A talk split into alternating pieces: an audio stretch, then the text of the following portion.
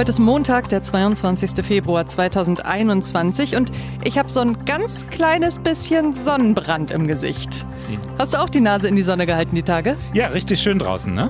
Das ganze Wochenende sonnig. Ja, die ganze Woche soll es genauso bleiben. Also bei mir ist die Laune direkt gestiegen, muss ich sagen. Ich will diese Aussichten ja auch nicht trüben, aber wir sind ja nicht zum Vergnügen hier bei den News Junkies. Und inhaltlich droht uns eine weitere ziemliche Covid-Debattenwoche. Wir könnten die ganze Woche Tag für Tag darüber sprechen, wer was warum lockern will und wer genau diese Lockerung dann warum ablehnt. ja, so, und so ein bisschen so ein bisschen haben wir uns ja jetzt überlegt, machen wir das auch. Wir haben uns vorgenommen, in dieser Woche am Ende jeder Folge die Lockerungsübung des Tages zu küren. genau, ganz am Schluss. Ihr verpasst nicht die wichtigsten Debattenbeiträge. Eine kleine Änderung gibt es ja auf jeden Fall. In Berlin und woanders auch sind die Schulen wieder ein kleines bisschen geöffnet. Dieser Mini-Schulstart und alle Diskussionen, die es darum gibt, darum geht es heute schwerpunktmäßig bei uns. Im Studio sind Katharina Hopp, das bist du, und Martin Spiller, das bin ich. News Junkies. Was du heute wissen musst. Ein Info-Radio-Podcast. Ja, heute haben viele Erstklässlerinnen und Erstklässler so ein bisschen was wie ihre zweite Einschulung gehabt. Ne? Also jedenfalls, wenn man das physische Erscheinen im Schulgebäude nimmt. Ich wette, weiß ich nicht, ganz viele äh, hatten den Schulweg auch nicht mehr so zu 100 Prozent drauf. Nee, ja, schon eine ganze Weile her gewesen. Ja, einige Bundesländer hatten es ja schon vorher getan, Sachsen und Niedersachsen. Äh, und heute war es soweit in zehn weiteren Bundesländern. Da haben nämlich die Grundschulen geöffnet. Mehr oder weniger, muss man sagen. Mhm. Meist so im Wechselunterricht, also halbe Klasse Klassen, die dann abwechselnd zur Schule kommen. Ja, auch in Berlin. Und äh, ja, wie ist das jetzt da geregelt? Eigentlich gar nicht, oder? Ja, es sind die Kinder der kompliziert. Es sind die Kinder der Klassen 1 bis 3 auf jeden Fall erstmal.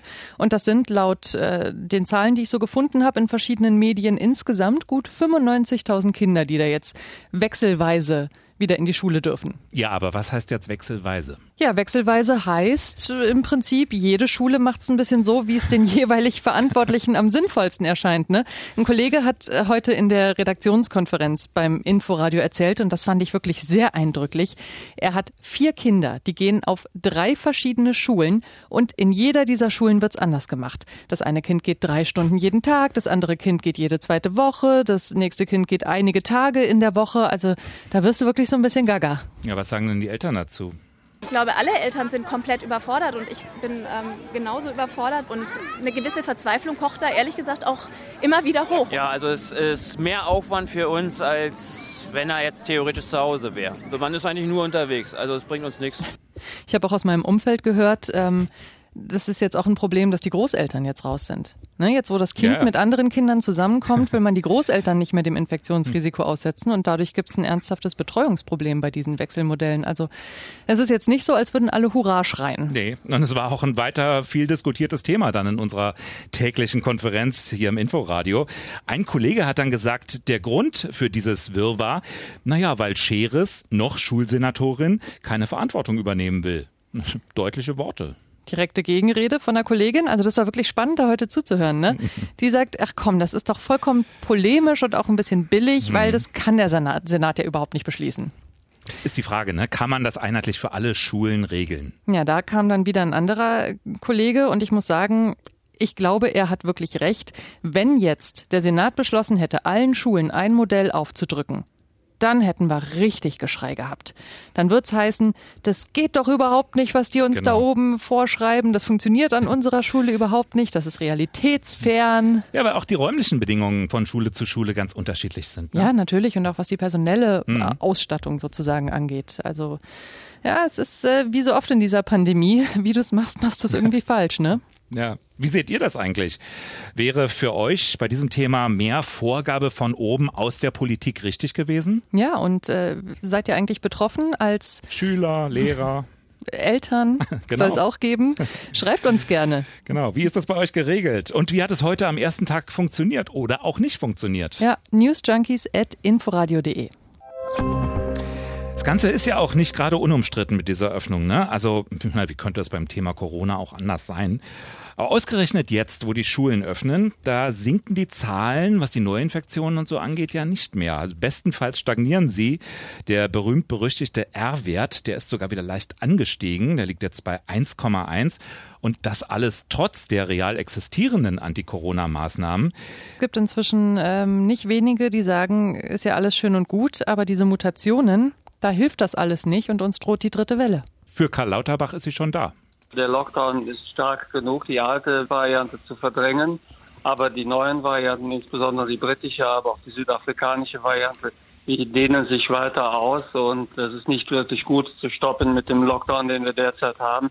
Somit rechne ich mit einem stetigen Anwachsen der Fallzahlen. Auch Regierungssprecher Seibert, der hat heute klipp und klar gesagt, die gute Entwicklung ist vorbei. Und durch die Teilöffnung der Schulen in den meisten Bundesländern gäbe es ein wörtlich erhebliches Mehr an Übertragungsrisiken.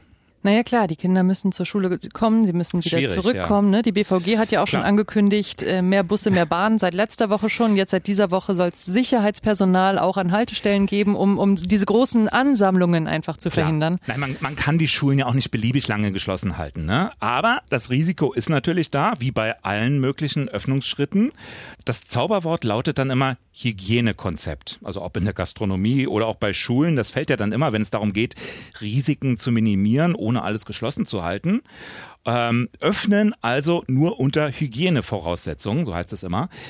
Ist die Frage, wie sehen die aus? Was wird an den Schulen getan? Naja, da hat natürlich auch wieder jede Schule ihr eigenes Hygienekonzept äh, erarbeitet. Und auch da haben wir einfach wieder offensichtlich ein ziemliches Kuddelmuddel. Zum Beispiel ist nicht einheitlich geregelt, ob denn Schülerinnen und Schüler jetzt im Unterricht Maske tragen sollen oder nicht. Und das ist natürlich wirklich ein großes Thema, auch für die, für die Kleinen jetzt. vielleicht auch nicht so cool, weil wir machen auch mit Masken Unterricht.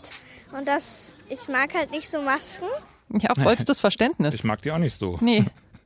Ja, da waren noch, noch weitere Maßnahmen für das Klassenzimmer, für die gute Raumluft. Also wie Luftfilter, das war doch mal das Stichwort, so vor ein paar Wochen noch. Die mobilen Luftreiniger, Ja, die- die, ja im. Spätsommer hieß es doch, die sind das elementare Hilfsmittel, ne? Genau. Ja, ruhig geworden, würde ich sagen. Inzwischen gibt's die wohl sicherlich in einigen Klassenräumen, aber bei weitem nicht in allen. Und so überzeugt ist man da wohl auch nicht mehr überall von. Also es gibt, das habe ich heute gelernt, beim Umweltbundesamt eine Kommission Innenraumlufthygiene.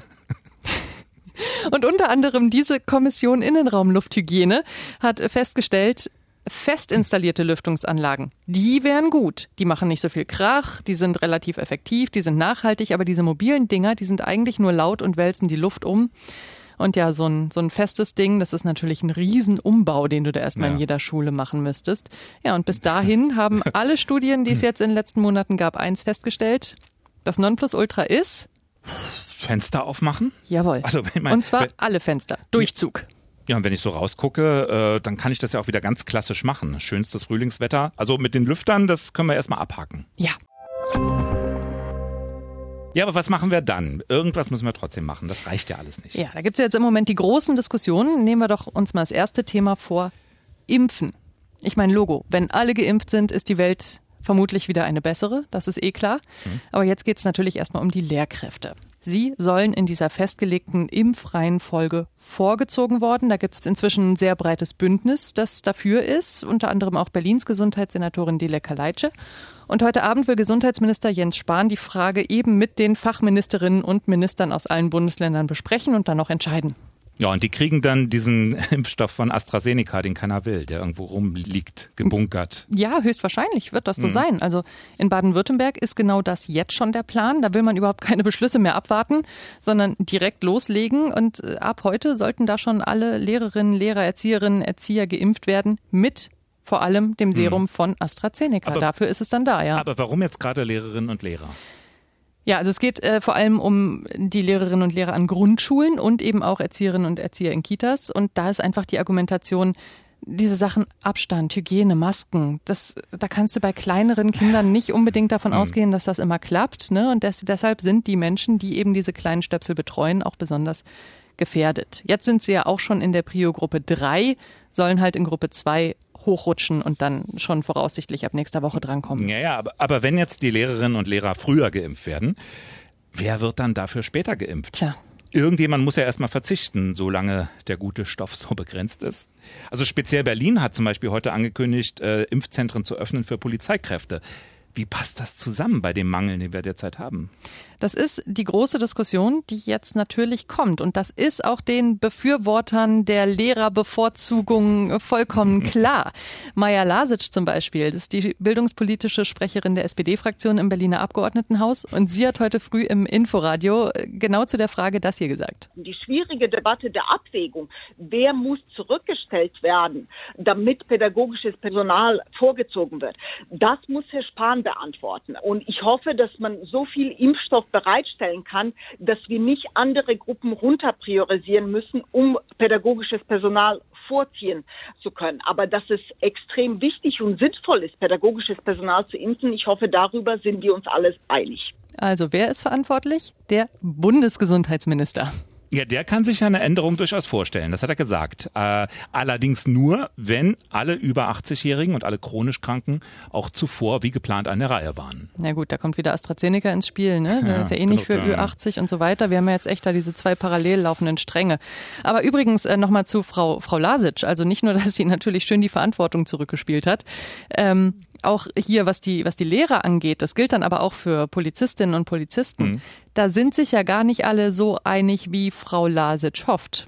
Weil für die ständige Impfkommission zum Beispiel ist überhaupt nicht ausschlaggebend, wer jetzt besonders gefährdet ist, sich zu infizieren. Die sagen, es kommt darauf an, wer ein erhöhtes Risiko hat, schwer zu erkranken oder zu sterben. Also die STIKO war dagegen, bestimmte Berufsgruppen vorzuziehen. Ja, mal sehen, was die Minister nun am Ende entscheiden werden heute. Jetzt gibt's ja aber in der Schule noch so ein paar andere Beteiligte, Kinder zum Beispiel. Und äh, den Kindern, ihren Eltern und ihren Großeltern, denen bringt das natürlich herzlich wenig, wenn die Lehrerinnen und Lehrer geimpft sind. Das stimmt. Aber dann gibt's ja da noch die Tests, genauer gesagt die Schnelltests, von denen jetzt überall die Rede ist. Die nächste große Ganz Debatte genau. für mehr Sicherheit. Ab heute soll nämlich das Schulpersonal in Berlin zweimal in der Woche getestet werden, freiwillig und äh, unterstützt von Kolleginnen und Kollegen, die dafür geschult wurden. Die soll es also an jeder Schule geben. Leute, die die anderen dann anleiten, gibt es so auch beim Pflegepersonal schon dieses Modell. Lange Zeit hat es ja daran gehakt, dass es einfach nicht genügend Tests gab. Aber das soll sich ja jetzt ändern. Ab März hatte Gesundheitsminister Spahn angekündigt, soll es ja kostenlose Schnelltests sogar für alle geben. Also nicht nur für Lehrerinnen und Lehrer. Ja, aber jetzt konkret für die Schulen hat ja Berlin auch jetzt im Vorfeld wirklich viele Schnelltests eingekauft. Das soll ja wirklich jetzt auch reichen, dass man genau. das mit den Lehrern durchziehen kann. Wobei man jetzt natürlich dazu sagen muss, dass diese Schnelltests nicht ganz die gleiche Sicherheit bieten wie PCR-Tests. Das bedeutet, ein positives Ergebnis bei einem Schnelltest soll immer auch nochmal mit einem PCR-Test anschließend bestätigt werden. Ja, das ist trotzdem, ja die Sache, die du bei den Fußballern ständig hast. Genau. Aber trotzdem, diese Schnelltests können sicherlich ein wichtiger Baustein sein, also als Teil einer Gesamtstrategie.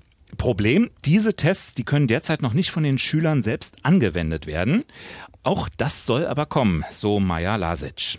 Der nächste Schritt, der hoffentlich bald ab der Zulassung erfolgt, dass sowohl pädagogisches Personal als auch Schülerinnen sich zu Hause testen können, das wird dieser beschworene Gamechanger sein, indem wir ganz viele Tests und eine deutliche Erhöhung der Sicherheitsvorkehrungen in der Breite werden hoffentlich ermöglichen können. Diese Selbsttests für mhm. zu Hause, die, äh, das höre ich jetzt seit Wochen, dass die bald zugelassen werden. Wann werden die denn jetzt endlich mal zugelassen? Angeblich irgendwann im März. Da wird dieser Game Changer erwartet. Ja. Andere Länder übrigens sind da schon deutlich weiter. In Österreich nämlich, da gibt es so etwas schon. Dabei wird mit einem Tupfer ein Abstrich in der Nasenhöhle genommen. Anschließend wird eine Lösung aufgetragen. Und so nach 15 Minuten, da läuft der Teststreifen dann irgendwie farblich an. Das österreichische Bildungsministerium dazu in einem Video, das ist wörtlich kinderleicht wie Nase bohren. Klingt gut, ne? Ja, das können wir alle, glaube ich. Der Bundesschülerkonferenz, also in Deutschland wieder, der geht das alles übrigens noch nicht schnell genug. Die fordert sogar tägliche zertifizierte Tests für alle, die ein Schulgebäude betreten. Tja, das ist die Strategie. Ob das jetzt alles gut geht oder ob die Schulen dann in zwei Wochen wieder zu sind, wenn die Zahlen weiter steigen, wir werden es sehen. Also ich beneide wirklich nicht die ganzen Menschen, die gerade daran sitzen, Öffnungskonzepte zu erarbeiten, vor allem für diese nächste Bund-Länder-Runde in zehn Tagen. Seit heute gibt's ja da eine Arbeitsgruppe, Kanzleramtschef Helge Braun, mit den Chefs der Staatskanzleien.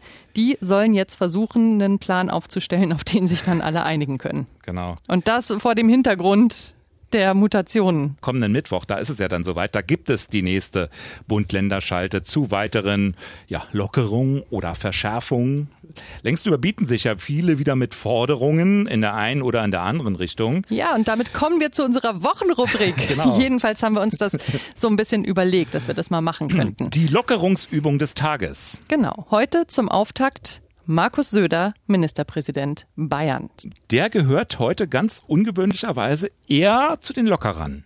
Er hat angekündigt, dass in seinem Bundesland am 1. März, also nächste Woche, gemeinsam mit den Friseuren auch Gärtnereien, Gartenmärkte und Blumenmärkte wieder aufmachen dürfen. Das soll sein Kabinett in dieser Woche noch beschließen.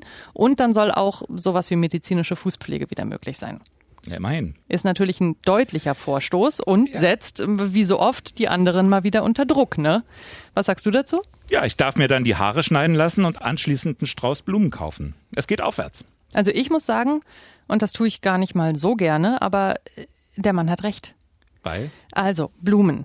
Es wäre wirklich richtig dramatisch in gewisser Weise, wenn jetzt in den Fachläden und Fachmärkten alles vergammelt und die Leute decken sich äh, alle beim Discounter ein. Mit Blumen. Ja, natürlich, die gibt's ja da. Blumen, hm. Zwiebeln, Pflanzen, kannst du alles beim Discounter kaufen. Natürlich nicht ökologisch äh, nachhaltig angebaut. Und das ist auch original Söders Argumentationslinie und ich, ich teile die. Also entweder du kannst dir deine Blumen, Zwiebeln und Frühblüher nirgends kaufen oder aber überall. In diesem Fall, zumal es sich ja auch um verderbliche Sachen handelt, hm. bin ich da tatsächlich bei Herrn Söder. Lockerungsübung des Tages auch morgen wieder. Gibt es dazu eigentlich einen passenden Song, den wir so einspielen könnten als Jingle oder so zum Thema locker machen? Ideen dazu auch an newsjunkies.inforadio.de. Ihr habt doch bestimmt noch irgendeine Ballermann-CD oder sowas rumliegen. Ihr wisst ja, wo ihr uns gerade gefunden habt. Da drückt ihr mal noch schnell aufs Abo-Knöpfchen, falls ihr das noch nicht getan habt. Und wir sagen bis morgen. Tschüss. News Junkies. Was du heute wissen musst. Ein Podcast von Inforadio. Wir lieben das Warum.